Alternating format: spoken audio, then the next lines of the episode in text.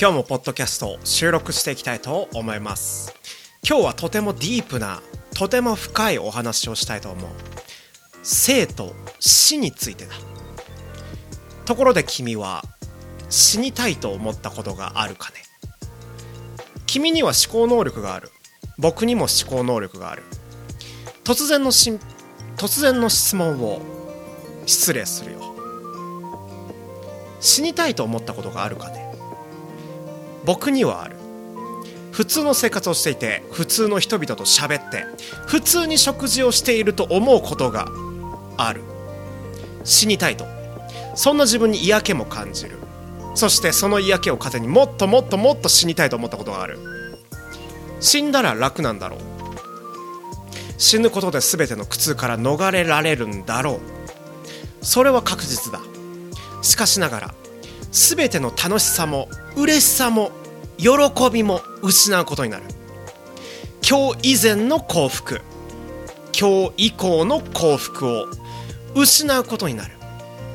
今それでもいいと思った人物はとても苦痛に見舞われているんだろう。全ての幸福から身を遠ざけそれを対価に全ての苦痛から逃れることを願っている。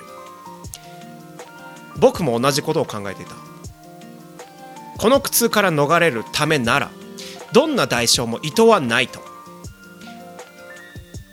うせろ。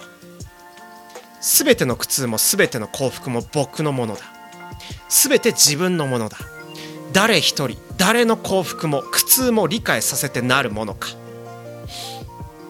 全てのものは僕のもので僕のものは全てのものだ。君の幸福も苦痛も全て僕のものだ。人の幸福を喜び合うことは素敵なんでしょう。嬉しいことなんでしょう。馬鹿げてる。他人の苦痛も享受することで幸福と呼べるんですよ。僕のものは僕のもの。君のものも僕のものだ。こう考えたことはないだろうか。誰も僕のことを理解などできない。誰も僕のことを理解などできない。その通り。誰も君のことは理解できない。だからこそ理解したいと思える。そして理解されたいと思った人が大事なかけがえのない人になるのではないだろうか。コーヒーを毎朝入れてくれる人が欲しいんじゃないだろうか。それに対して苦いと苦言を呈してみたい人生ではないのだろうか。君の命なんだ。僕は架空の苦痛を対価に君の命に問いかけてみた。問いとは偏ったものである。正解なのか不正解なのかがわからない。だからこそこの場を借りて君に問いかけたい。君の幸福と苦痛は誰のものなのか。僕は君の幸福も苦痛も知っていきたい。そして僕の幸福と苦痛も知っていただきたい。大切な人が欲しい。そう考えた時に大切な人がいない自分に空虚になりそうな死にたい現場。